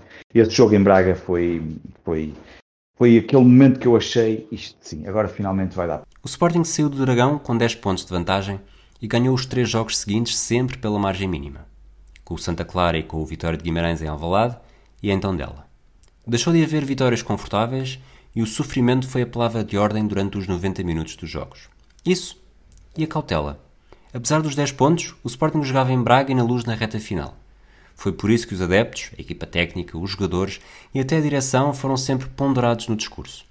Qualquer buraco na estrada podia provocar um despiste ou pelo menos desviar o trajeto. Quando os Leões somaram três empates em quatro jornadas, precisamente antes da deslocação a Braga, houve um fantasma do passado a pairar, o do campeonato de 2015-2016 foi claramente um trauma que acabou por se tornar aqui num fantasma, porque um, mesmo com 10 pontos de, de distância do, do, segundo classificado, uh, todos nós ficámos aqui com muito receio de ainda faltam, ainda falta o jogo com não sei quem, ainda vamos com o Braga, ainda podemos empatar, ainda não sei quê. E esta margem de, de 10 pontos uh, que não tivemos em, em 15, 16, uh, acaba aqui por, se por um lado uh, criou alguma euforia contida um, em todos os adeptos, por outro, criou a, a, capacidade de percepção de ok, não vamos fazer a festa outra vez, porque já vimos este filme acontecer. E, e são aqueles fantasmas, e acho que na, nas descrições dos, dos, jogadores, nas imagens que vimos que os jogadores publicaram, uh, o Neto falou, falou disso muito bem, e acabaram os fantasmas. Um, porque nós tínhamos, nós ficámos com tanto receio de, de, de, do Sporting nos falhar. Não, é, não digo que o Amorim nos falhasse, não digo que fosse Paulinho ou que fosse alguém do plantel, não. Que o próprio clube nos falhasse. Nós até uh, ao jogo com o Braga, que acho que foi aqui a grande, a grande viragem da, da temporada, um, nós até ao jogo com o Braga uh, parecia sempre de vai acontecer Sporting. E o que é acontecer Sporting? O que é acontecer Sporting é que tu tens tudo na mão para conseguir garantir um título e deixá-lo fugir. E foi isso que aconteceu em 15-16. Foram os fantasmas de 2015-16 que fizeram com que a euforia, mesmo quando havia 10 pontos, fosse muito, muito contida. Pedro Varela reconhece estas cautelas e aponta a forma inteligente como Ruben Amorim geriu as expectativas e assumiu uma posição de diretor de comunicação fundamental para controlar a mensagem oficial do clube. Houve um trabalho fantástico do Ruben Amorim, o nosso melhor diretor de comunicação dos últimos, não sei, se calhar de tempo, a forma como ele conseguiu expressar tudo aquilo que ele que era importante, passar cá para fora as, as mensagens mais relevantes a cada jogo, sem nunca entrar em polémicas, eh, protegendo os jogadores, eh, dando, pá, mostrando que, eh, fazendo, fazendo acreditar muitos sportinguistas, não é? E ele, toda a gente sabe que é benfiquista, mas que parecia até um dos, um dos nossos, um, um leão. O Sporting não se limitou a controlar a mensagem da candidatura ao título. Jornada após jornada foi sendo obrigado a defender vantagens. E uma vez mais, a solidez defensiva entrou em ação. Depois do empate a dois golos com o Bessade, o Sporting conquistou quatro vitórias consecutivas, marcou seis golos, manteve a baliza a zeros e conquistou o título nacional. Pedro Barata destaca o modo como o Sporting começou a gerir as vantagens de forma mais competente. Eu acho que nesta fase final da Liga uh, isso foi bastante evidente, porque me, apesar de toda a pressão que a equipa tinha, um, isso não se notou e a equipa até geriu as vantagens de uma maneira mais competente e mais segura do que fez numa certa fase ali de janeiro a fevereiro. E se nós virmos estes últimos jogos em que o Sporting em todos uh, esteve em vantagem, acabou por ganhar, mas se virmos, acho que a equipa uh, nesta parte final conseguiu uh, ser, eu ia, eu ia, dizer mais arrojada, mas acho que mais arrojada, Ruben Amorim conseguiu mesmo introduzir esse chip e ele falou muitas vezes na, naquela altura em que a equipa marcava pouco e mais do que marcar pouco, um, criava, tinha algumas dificuldades em criar perigo, ele fez muito, uh, fez muito fincapé em dizer o treinador tem que ajudar a equipa, o treinador tem que dar soluções à equipa para que ela crie mais perigo. Pedro Varela reitera a importância do setor defensivo no fim do jejum e aponta aquele que considera ter sido o melhor jogador do campeonato. Para mim, a base da vitória neste campeonato está na forma inicial como o Ruben Amorim construiu a defesa e como é que guardou a baliza. É uma, uma defesa que estava. Eh, os, os, clubes adversários, nas primeiras jornadas, os clubes adversários tinham muita dificuldade em ter oportunidades, um, não conseguiam criar grandes oportunidades, e portanto, a construção de uma defesa com o guarda-redes, o Adam, que acabou por se revelar um excelente guarda-redes, uh, e a ser altamente decisivo, com um ou dois erros, como é normal, como acontece com todos os grandes guarda-redes, o Michael também os tinha. E depois há, para mim, eh, não sei qual foi a pessoa mágica que Ruben Amorim usou, o melhor jogador para mim do Sporting deste campeonato é Coates, o capitão, faz uma época absolutamente brilhante, melhor época de sempre do Sporting. Mariana Cordeiro Ferreira tem a mesma opinião. Claramente, para mim, uh, o homem da, da temporada, uh, não só pelos gols marcados, mas por poder, por poder ser assim, que é a voz de, de todos os adeptos este, este ano. O Sporting conquistou o campeonato na jornada 32, com dois jogos por disputar, ainda invicto e com apenas 15 golos sofridos. A aposta de Varandas surtiu efeito e Ruben Amorim conseguiu construir uma equipa em doses praticamente iguais. Jogadores experientes como Adam, Coates e Fedal, reforços que conheciam bem o campeonato como Nuno Santos, Pedro Gonçalves e Paulinho, e duas gerações diferentes da formação. Uma mais consolidada, com João Palhinha e João Mário, e outra a dar os primeiros passos, com Nuno Mendes, Gonçalo Inácio e Tiago Tomás. Esta mescla de doses perfeitas fez com que o Sporting tenha conquistado, muito provavelmente, o título que mais se associa à sua identidade do século XXI. A mistura da aposta na formação com outros jogadores mais experientes. Em 2000, os jogadores da formação contribuíram apenas com 2.561 minutos, grande parte de Beto, e 3 minutos de Marco Almeida. Em 2002, Beto voltou a ser o mais utilizado, mas houve espaço para apostas em Hugo Viana e Quaresma, sem esquecer utilizações fugazes de Diogo e Custódio. No total, uma marca final de 5.912. Com Ruben Amorim, esse número mais do que duplicou. Até à jornada do título, Luís Maximiano, Eduardo Quaresma e Dário Essugo não fizeram mais do que 90 minutos. Mas João Palhinha, Nuno Mendes, João Mário, Gonçalo Inácio, Daniel Bragança e Giovanni Cabral têm legitimidade, cada um à sua maneira, para reivindicar um papel essencial na conquista do título. João Castro destaca a forma como o Sporting conseguiu finalmente juntar a fome de vencer com o seu ADN. Que a nossa maior valia, diria eu, é mesmo a nossa academia, que nos tem dado muitos e bons jogadores, mas depois é preciso capitalizar isso nos campeonatos. E é algo que o Sporting um, nunca, nunca tinha feito desta forma. Um, e acho que houve uma aposta mais, uh, mais pensada, mais. Uh, ou seja, podia-se ir buscar um, um, algum jogador para essas posições, mas preferimos lançar o jovem. Um, e, portanto, houve algo mais bem pensado, mais bem trabalhado quanto a mim, que foi uh, verificar quem eram os jovens que tinham qualidade hum, na época anterior, em competição. Portanto, dizer, por exemplo, que este ano a aposta em Quaresma um bocadinho menor. Uh, o Rodrigo Fernandes desapareceu em relação à época passada. Isto porque o treinador viu que um, podia contar com eles, mas não podia contar com eles para titulares. Eu acho que isso é, é, é, que é, por estar na formação, que é, não é lançar os jovens por lançar, é lançar os jovens que têm na qualidade, que servem no momento, e saber chamar aqueles que podem estar no plantel, dar, dar qualidade, uh, sabendo também que o seu lugar serão, maior parte das vezes, suplentes, mas isso é, é importante, faz parte. Uh, Sporting conseguiu eh, juntar essa, essa questão que é a fome de vencer com o ADN. A luta pelo título fez com o Futebol Clube do Porto, mas com o Benfica a desempenhar um papel secundário relevante, uma vez que recebia os dois rivais nas últimas quatro jornadas. Depois de travar os dragões na luz, permitiu que o Sporting ficasse a apenas dois pontos da conquista. O primeiro match point dava-se com o Boa Vista, mas caso os Leões não conquistassem o triunfo, haveria derby na luz. Manuel Neves reconhece que o seu pragmatismo fez-lhe preferir que o assunto ficasse arrumado, logo na jornada 32. Eu sou um pragmático, preferia que, que eu não, não queria sofrimento e, portanto, preferia que a coisa acabasse já, achava, acho que o desfecho era inevitável uh, e não queria ter que passar uh, além de todo o sofrimento que foi, que foi a época do Benfica, isto ainda poder acabar no Estádio da Luz. Não, obrigado. Pronto, já está, já está. E seguimos agora para bingo. Vendo de fora, e apesar da rivalidade histórica com o Sporting, Manuel Neves acrescenta que um cenário com o Sporting campeão acaba por ser favorável ao Benfica. De um ponto de vista pragmático e racional, a verdade é que seria muito pior para o Benfica o Porto voltar a aproximar-se e fazer três em quatro campeonatos e fazer um bicampeonato nesta altura do que o Sporting ganhar, até porque nós temos agora, depois de dois juntos, a verdade é que fica na cabeça toda a gente se isto é um epifenómeno ou não, não é?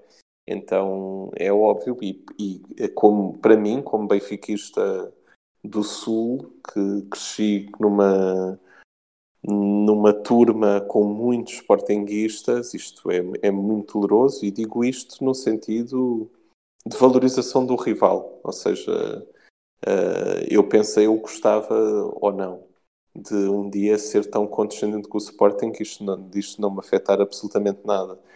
Uh, mas mesmo assim, uh, dada a, a, rivalidade atual com o Porto, é preferível uh, o Sporting ser campeão e nós assim até podemos dizer, pronto, é, o Boa Vista de Lisboa foi campeão e, e temos que viver com isso. Manuel Neves viu um antigo jogador do Benfica ser campeão pelo Sporting, João Pereira. O jogador da formação dos encarnados entrou na história dos dois clubes.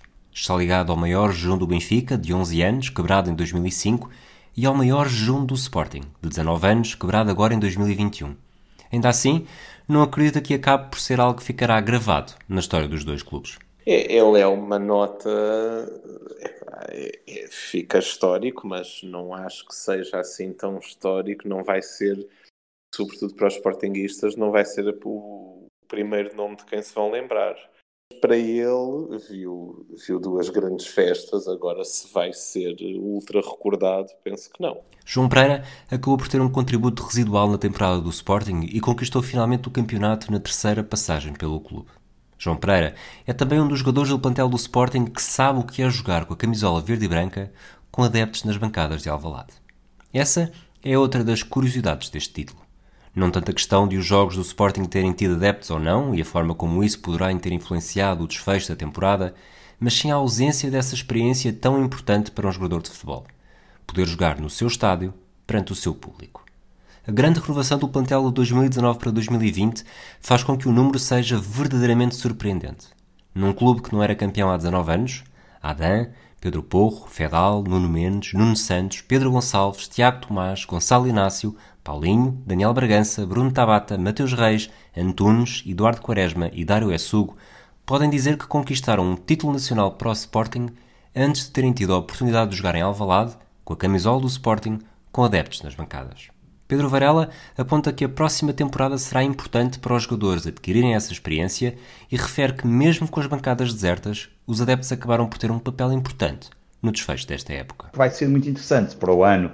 Já tivemos público, já poderemos ter alguns milhares dentro do estádio, como é que vai ser eles perceberem como é que é, porque o estado ao lado é um estado exigente e, e, a coisa não vai ser fácil, mas eu quero acreditar que isto, um, com o público, eles conseguiriam fazer os mesmos resultados e se calhar aí iam buscar às vezes, quando precisavam de uma pitadinhazinha naquele empate que não correu tão bem, a força dos adeptos teria sido essencial, como, como, como, como eu acho que quando em Braga Uh, a equipa chega ao hotel no dia anterior e tem aquela recepção absolutamente incrível, ao ponto de os jogadores terem saído dos quartos, já depois de estarem instalados e terem ido às varandas para saudarem os milhares de adeptos que estão ali na porta. Eu não sei, não, eu não, não, não posso provar isto, mas não sei se não foi, se aquele momento não lhes deu uma força um, extra adicional para um jogo que aos 17 ou 16 minutos ou 18 começas a jogar com 10 por expulsão do Gonçalo Inácio e ainda assim consegues ganhar um jogo com um gol aos 80 minutos, a jogar mais de 70, 80 minutos com 10.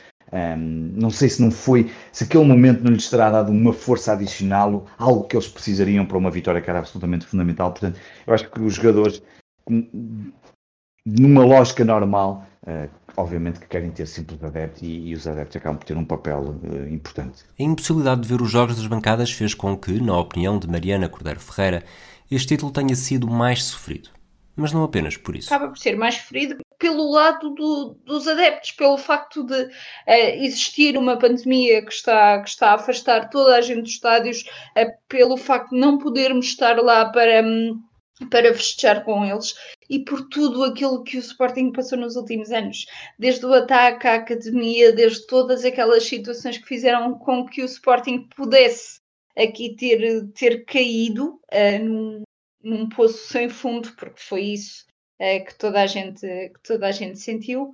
Uh, e, e, depois uh, acaba aqui por ser um título que, pelo menos eu sinto que, que toda a gente percebeu que nós merecemos e que nós precisamos. Mariana Cordeiro Ferreira fala em merecer e em precisar. Os adeptos do Sporting tiveram de esperar 19 anos por um título, apenas dois anos depois de terem terminado um jejum de 18 é inevitável fazer a comparação entre os dois períodos. Entre 82 e 2000, o Sporting tinha vencido uma taça de Portugal e duas supertaças, e só conseguiu disputar verdadeiramente um título, em 94. Não chegou uma única vez à última jornada com possibilidade de ser campeão e passou por períodos muito conturbados.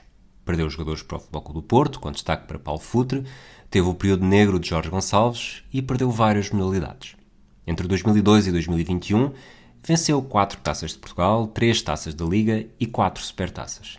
Estreou um novo estádio, disputou uma final da Taça UEFA e os títulos em 2005, 2006, 2007 e 2016.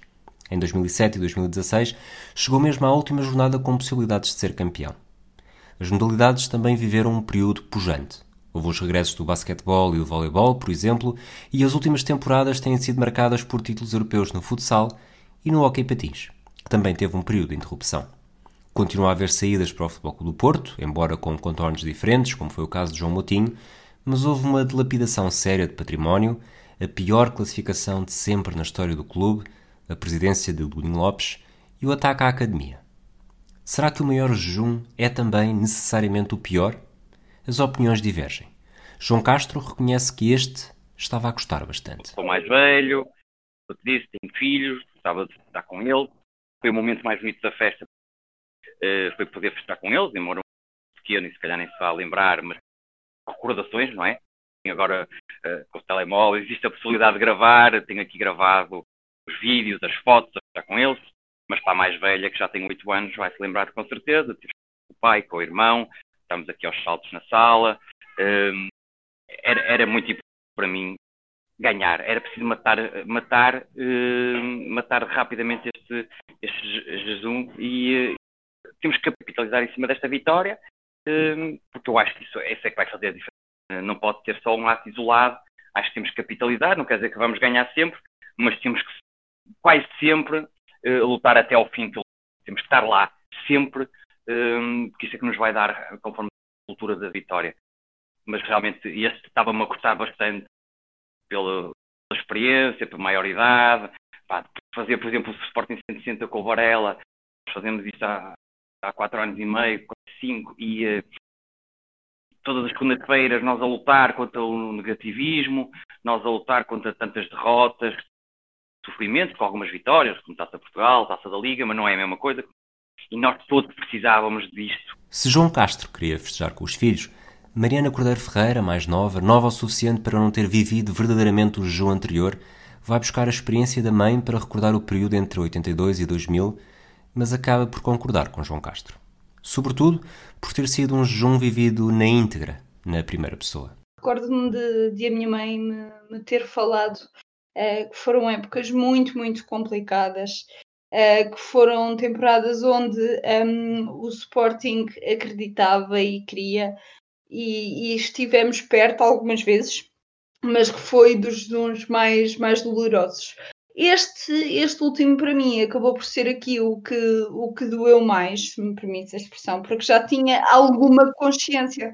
Um, e, e, ter a consciência eh, de que o clube um, que eu amo, porque é amor claramente, um, não, não ganhar ou por demérito, porque existiram muitas temporadas onde isso, onde isso aconteceu, uh, ou uh, porque as circunstâncias ou do campeonato ou de algumas situações que possam ter ocorrido um, aconteceram, existe aqui, aqui uma, uma espécie, eu não quero estar a, a exagerar na palavra, mas provavelmente uma espécie de mágoa nesse sentido de o Sporting podia ter feito mais, o Sporting merecia já este título há muito, muito tempo. E este jejum uh, de, de 19 anos foram 19 longos, dolorosos anos. Pedro Varela dá-nos o reverso da medalha. Sim, este jejum pode ter sido o maior, mas nem sempre o tamanho é o mais importante. Não é o pior jejum, porque há outros títulos. O Sportingista é também um adepto muito eclético e que gosta todos os desportos. pelo menos eu adoro todos os desportos. Claro que o futebol não, não tenho problema nenhum em dizer, sempre o disse, é o mais importante e é aquele título que todos nós queremos ganhar. Mas a verdade é que nós ganhamos muita coisa mesmo, ganhamos muitas taças de Portugal, umas taças, uh, taças da Liga, este ano já tínhamos ganho a taça de Liga, e depois temos as modalidades, já fomos duas vezes campeões europeus de futsal, ganhamos, uh, pá, sei lá, até títulos europeus de goalball, de ténis de mesa, campeonatos nacionais, a basquetebol, regressamos, mas temos voleibol, o handball. Portanto, houve ali muita coisa, mas o futebol não. Mas desse ponto de vista, de, o, o, a, o, primeiro jejum custa muito, porque não, tu não tens, não tens, não tens títulos, não tens, não, não lutas por nada, não, a, a coisa fica muito. Tu sentes que hum, pá, há outras razões também pelo meio disto tudo, mas, mas verdadeiramente tu nunca estás ali numa posição de ser campeão. O argumento de Pedro Varela também se reflete nas opiniões de Mariana Cordeiro Ferreira. Se emocionalmente este jejum foi muito difícil, deixando as emoções de lado, houve outras coisas a contribuir para a felicidade de um adepto. Títulos falam, falam por si, apesar de não haver títulos de, de campeão, nós temos ganho. Uh, taças de Portugal, uh, ganhamos também recentemente um, a, taça, a taça da Liga, Pá, e existe aqui uma, uma concordância, digamos assim, em que existiu de facto, e ainda bem, uma evolução do, do Sporting nesse, nesse sentido, mas também, lá está, se formos a pensar, também existiu aqui um, uma evolução do próprio, do próprio mundo do futebol. Eu costumo dizer que uh, se o Sporting tivesse sido uh, campeão há 10 anos, já era campeão tarde, uh, porque acho que em, em, termos práticos e em termos de números, efetivamente este jejum foi muito mais, se pensarmos, se deixarmos a, a emoção de lado, foi muito mais uh, bem conseguida em termos de outras coisas que pudéssemos ganhar uh, do que propriamente o, o anterior. Uh, mas a verdade é que aquilo, eu acho que falo pela grande maioria do, dos Sportingistas, que é, era muito melhor ganhar um título de campeão nacional do que ganhar as taças todas que ganhamos neste, neste intervalo um, porque de facto é isso que, que move uh, o futebol, é o título de campeão nacional de futebol. Outro dado curioso foi o jejum ter terminado precisamente 19 anos depois. Nem 18, nem 20. Com este título, o Sporting evitou bater o recorde do Futebol Clube do Porto, que também esteve sem ganhar entre 1959 e 1978, num jejum que arrancou com a fuga de Bela Gutmann para a luz. João Castro reconhece que ultrapassar essa marca poderia ter dado asa gozo dos rivais mas garante que evitar esse recorde está longe de ser o mais importante deste campeonato. Podia ser alvo de gozo passar dessa marca. Quanto a mim, era importante colmatar um gap geracional que o Sporting campeão, que apoia o Sporting sempre, eh, ou por causa dos pais, ou por amor próprio, como foi o meu caso, ou por eh, estudos da vida. A verdade é que havia muitos jovens na festa de 19 anos e mais pequeninos que nunca tinham visto o Sporting campeão. E isso é, é o mais importante era dar, era proporcionar um, aos mais jovens um, esta injeção de sportinguismo. O título dos mais novos é um ponto importante. Para muitos adeptos, foi a primeira vez que viram o seu clube ser campeão. Foi o fim de uma longa espera que pareceu interminável, época após época. Não bater o recorde do Foco do Porto também não é o mais importante na opinião de Catarina Pereira. A adepta dos Dragões recorda como os pais falam da alegria de conquistar o título em 78 e também deixa uma mensagem elogiosa aos jovens sportinguistas que nunca se deixaram afetar pela ausência de títulos.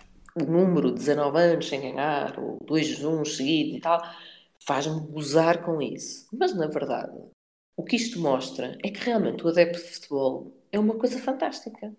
Porque uh, uh, lá está estes medos todos que são do Sporting, não é? Que estão agora a ter a primeira felicidade suprema da sua vida. Nunca questionaram uh, o serem do, daquele clube por causa de não ganhar, não é? e supostamente, pronto, sendo um clube grande, exigia-se isso. Uh, portanto, no fundo, eu, eu, eu, eu admiro as pessoas que, passado esse tempo todo, e também, pronto, porque tenho vá, um contexto familiar que, me ajuda a pôr nessa perspectiva, porque eu nunca passei por isso, eu, o maior jejum que eu tive foi, foi de 4 anos e foi horrível, não desejo a ninguém, mas os meus pais já me contaram um sem número de vezes como foi ganhar o título em 78, porque realmente foi, foi marcante para eles e foi uma alegria imensa e, e falam daquilo quase de uma maneira como eu não falo do Penta, estás a ver?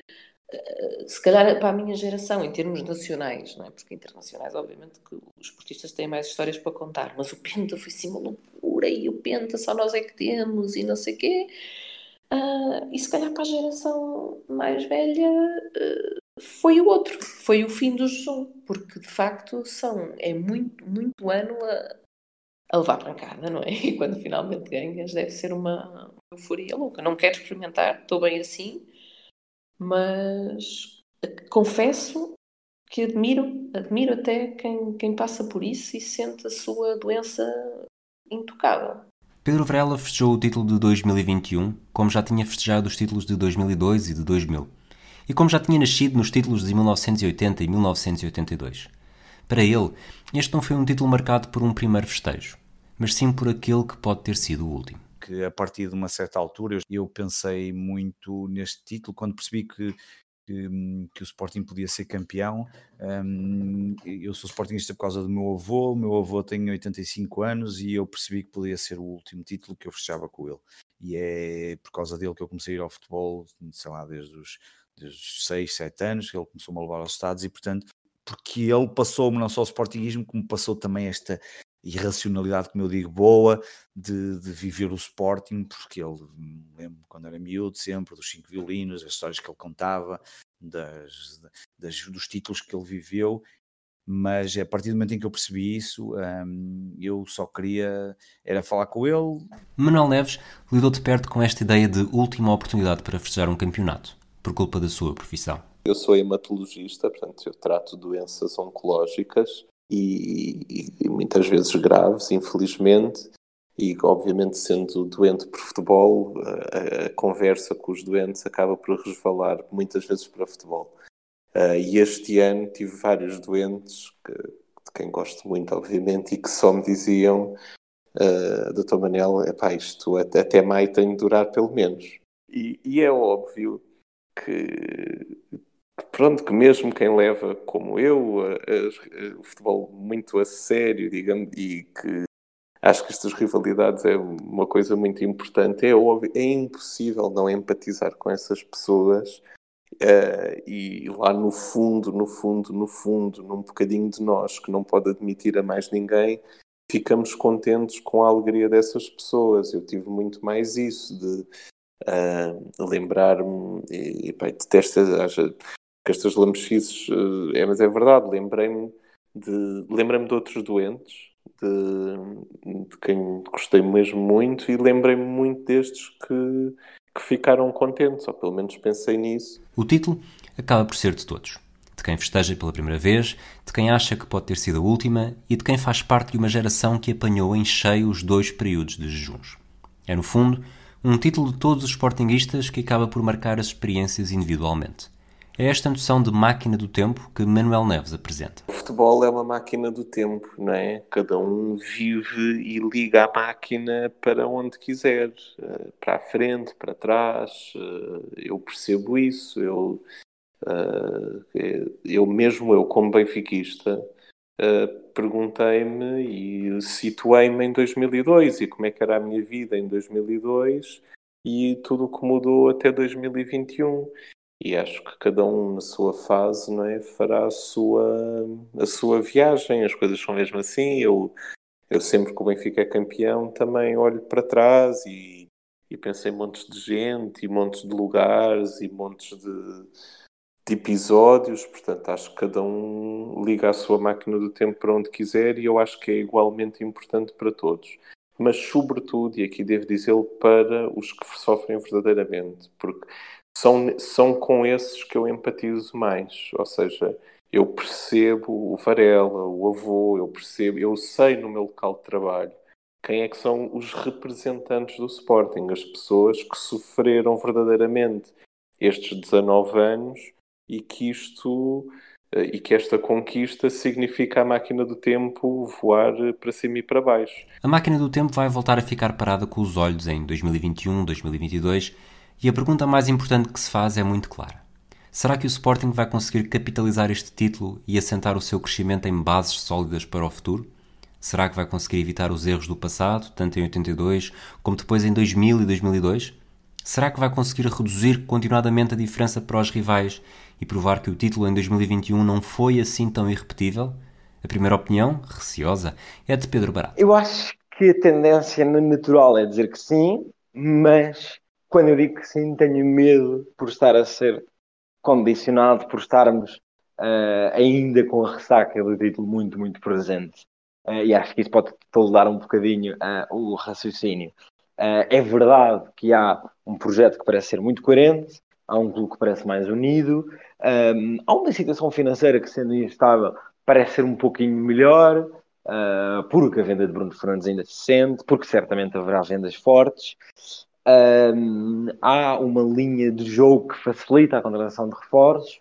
Agora, fazendo aqui um pouquinho de futurologia a curto prazo, uh, se sair Palhinha, vamos supor, por exemplo, que saem Palhinha e Nuno Mendes. Uh, se sair Palhinha e Nuno Mendes, já temos que ver quem serão os, os substitutos. Não temos a garantia que Coates, por exemplo, faça outra época como esta. Portanto, eu estou aqui a tentar colocar algumas dúvidas, um, acho que são dúvidas uh, legítimas. Agora, acho que o Sporting tem uma vantagem. Não... Isto, isto é um acho, mas eu acho que ninguém vai exigir o bicampeonato. A história do Sporting não é marcada por bicampeonatos. Desde o Tri de 1949 e do Tetra de 1954, nunca mais o clube de Alvalade conseguiu defender um título com êxito. Os adeptos veem hoje a equipa com outros olhos, mas a vantagem que Pedro Barata imputa ao Sporting é real e não manifesta necessariamente falta de exigência. João Castro concorda com a ideia, até pelo peso que é retirado pelo fim do jejum, mas estabelece aqueles que devem ser os reais objetivos de um clube como o Sporting. A única coisa que se exige à equipa, quanto a mim, o Sporting é sempre para ganhar títulos, mas é que luta pelo campeonato até o fim. Eu acho que é isso que vai cimentar esta, eh, esta conquista, que é o Sporting ser candidato, verdadeiramente candidato, e não só teórico pela sua grandeza, ser candidato até ao fim e lutar com uh, os adversários até ao fim, sabendo que, já, que temos ganho o campeonato, já temos mais um título em disputa, que é a Supertaça, que deve ser o primeiro a ser jogado, e portanto uh, já tentar ganhar a Supertaça, voltar a conquistar esta taça, uh, que temos algumas no nosso Palmarés e no nosso museu, e, e, é isto que o Sporting tem que fazer, é, é, continuar a pensar jogo a jogo, conforme o Ruben Amorim uh, quer, e, e, eu acho que está correto, pensar jogo a jogo, competição a competição, tem a supertaça, e depois, obviamente, desfrutar também do Sporting da Liga dos Campeões, que é algo que nos marca muito, uh, que marca também muito esta equipa, uh, porque já não estamos lá há algum tempo, temos estar nos maiores palcos, e é isso que o Sporting tem que fazer, é estar sempre nos maiores palcos. Portanto, acho que mais do que exigir o título, nós exigimos é que a equipa lute até ao fim no campeonato e que tente conquistar as outras competições e que nas Champions siga a melhor partida possível. E para mim seria fantástico o Sporting passar a fase de grupo. Os adeptos do Sporting podem ter respirado de alívio com o título e o fim do jejum e começam a olhar agora para o futuro com mais confiança. Mas como será com os adeptos dos rivais? Acho que nos vai, me vai a mim fazer mais desconfiado, mas eh, continuo a achar que o grande rival do Benfica é o Futebol Clube do Porto, até porque Uh, e o Sporting sentiu isso agora na segunda volta. Eu acho que os pontos vão ser mais caros para o Sporting no próximo ano, sendo campeão. Uh, eu acho que houve outro Sporting que beneficiou disso, que foi o Sporting de Leonardo Jardim, que também lutou uh, pelo menos até metade da segunda volta com o Benfica de Jorge Jesus em 2013-2014, que foi um certo desprezo pelo Sporting, sobretudo porque o Sporting vinha de, 2000, de um 2012-2013 em que ficou em sétimo. Uh, e, e, portanto, uh, as equipas jogavam mais abertas e acho que sem aquele estímulo competitivo de, de estarem a enfrentar uh, um grande, não é? E eu acho que o Sporting para o ano vai ter essas dores de crescimento, que é jogar contra 17 equipas que vão enfrentar o campeão e acho que isso, acho que isso criará novas dificuldades. Agora é obviamente, vejo o Sporting num patamar que não via no início da época, isso é óbvio. Eu há um ano estava a comentar, epá, fogo, coitados, eles estão há 18 anos sem ganhar e vão estar tipo 30. Portanto, acho que não sou a pessoa mais fiável para fazer esse tipo de visões. Agora, isso depende de tantos fatores, não é? Como esta época o, o provou. Pá, eu, eu acho que, sei lá, esta época, sem adeptos nos estádios, foi favorável ao Sporting uh, ser eliminado das competições europeias. Foi favorável à luta pelo título para o Sporting. Uh, o Porto manter-se em todas as frentes, em todo lado, Liga dos Campeões impecável, contra todas as expectativas também, porque obviamente que a pessoa olha para as equipas lá fora, olha para o plantel do Porto e pensa, pá, isto não tem nada a ver, o Porto nunca na vida pode. Não, o Porto pode disputar. Uh, o Porto saiu da competição a mostrar que podia disputar aquela competição com o plantel que tem que estar a léguas de distância das outras equipas. Portanto, tudo contou. Hum, Dizes-me assim, epá, a diferença foi tal que, que nos próximos anos vem aí a hegemonia do Sporting? Em princípio não, mas é assim, desde, uh, portanto, no, nos anos recentes do futebol português, portanto, pós-tetra do Benfica, tu ainda não tiveste nenhum dos grandes a afirmar-se como muito muito, muito melhor que os outros, não é? Acho que estamos aqui num ciclo em que pode dar para tudo. Pedro Varela espera, acima de tudo, que o final deste jejum possa servir como uma lição de aprendizagem para que o Sporting não cometa, nos próximos anos, os erros que foram surgindo nas últimas décadas. E aponta a estabilidade como fator instrumental para o sucesso. Nós podemos olhar para trás e perceber os erros que foram cometidos e aprender com esses. E isso é que é preciso fazer, porque há muitos erros de incompetência nestes últimos anos e que nós não podemos repetir. Mas é, é, é muito complicado dizermos que eh, como é que a coisa, se as bases estão lançadas, talvez estejam, talvez possam estar lançadas algumas bases. Um, vamos ver como é que é possível o projeto da formação efetivamente ser estratégico para o clube um, mas é um exercício muito difícil de fazer. Acho que este verão vai ser importante para lançar aqui alguma, pelo menos alguma base sólida para, hum, para a próxima para a próxima época. Agora é uma coisa que parece-me óbvia, nós não podemos mudar de treinadores e de presidentes como quem muda de camisa semana de trabalho, isto não é impensável, não há clube nenhum no mundo que aguente uma instabilidade deste estilo, um, e nós precisamos de, de, encontrar também aqui o nosso, o nosso rumo e, o nosso, e a nossa estabilidade, mas é uma pergunta difícil e é um exercício muito complicado de futurologia. Um, mas gostava que, pelo menos, fosse possível uh, não estar outra vez à espera 20 anos para ser campeão. O ponto de partida do Sporting talvez seja mais favorável do que em 2002, mas como realça Pedro Varela, é difícil prever o que se vai passar.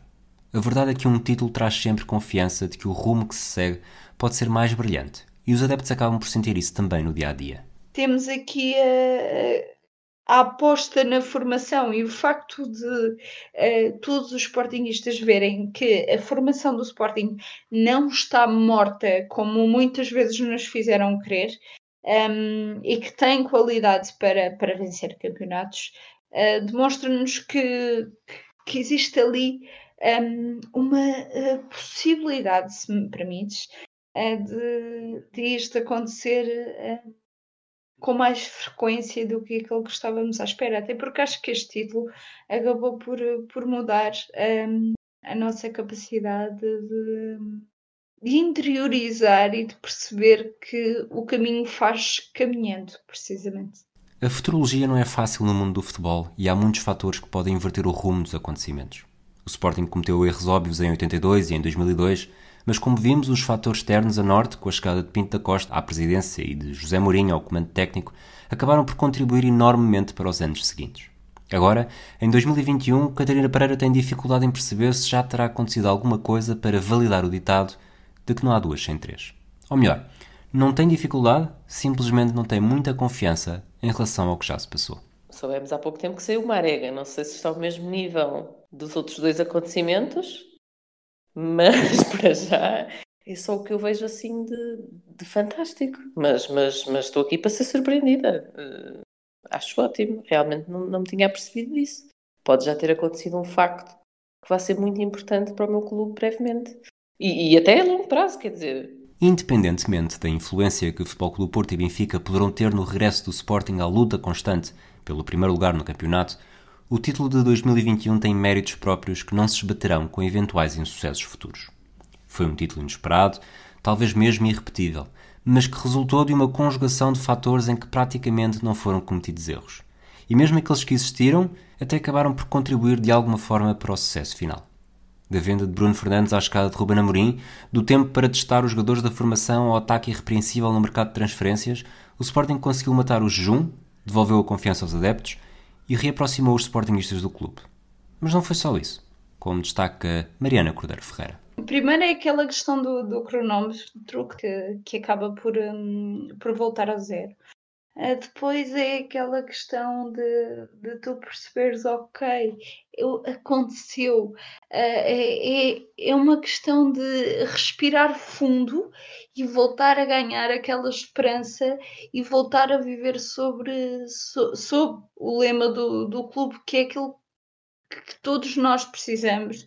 É, era de voltar a respirar, de voltar à tona, porque nós, uh, claramente, os anos estavam a fazer afogar todo e qualquer adepto do Sporting e nós sentíamos a água a subir e nós a tentarmos escapar uh, dessa mesma subida da, da água e acabou por, uh, acabou por ser ali mesmo no, no limite da, da paciência, digamos assim, e do, e do querer de todos nós. Não digo que se não fosse este ano nós não continuássemos a acreditar, nós não continuássemos a ir, continuávamos. Só que chega um ponto em que, por muito que se ama um clube, acabamos por nos magoar uh, de tal maneira uh, que o amor não esmorece, adormece um bocadinho. E acho que, acho que o título desta temporada um, ehm, acabou aqui por fazer a renascer um, das cinzas uh, todos aqueles que, que, estavam aqui já muito, muito afastados do, do Sporting, face também aqui este, este jejum. O relógio voltou ao zero, como tinha voltado em 2000 e novamente em 2002. Agora, ao contrário do passado, não há apenas a sensação de que o pior já passou. Foram dois períodos grandes, praticamente consecutivos, que afetaram a imagem que os próprios sportinguistas têm sobre as reais possibilidades do clube poder lutar por títulos com frequência. Agora, ao contrário do passado, os sportinguistas sabem que o relógio não parou. Voltou ao zero mas já está a andar. A dúvida, depois de dois juntos tão grandes, é fantasmagórica. Será que haverá um terceiro?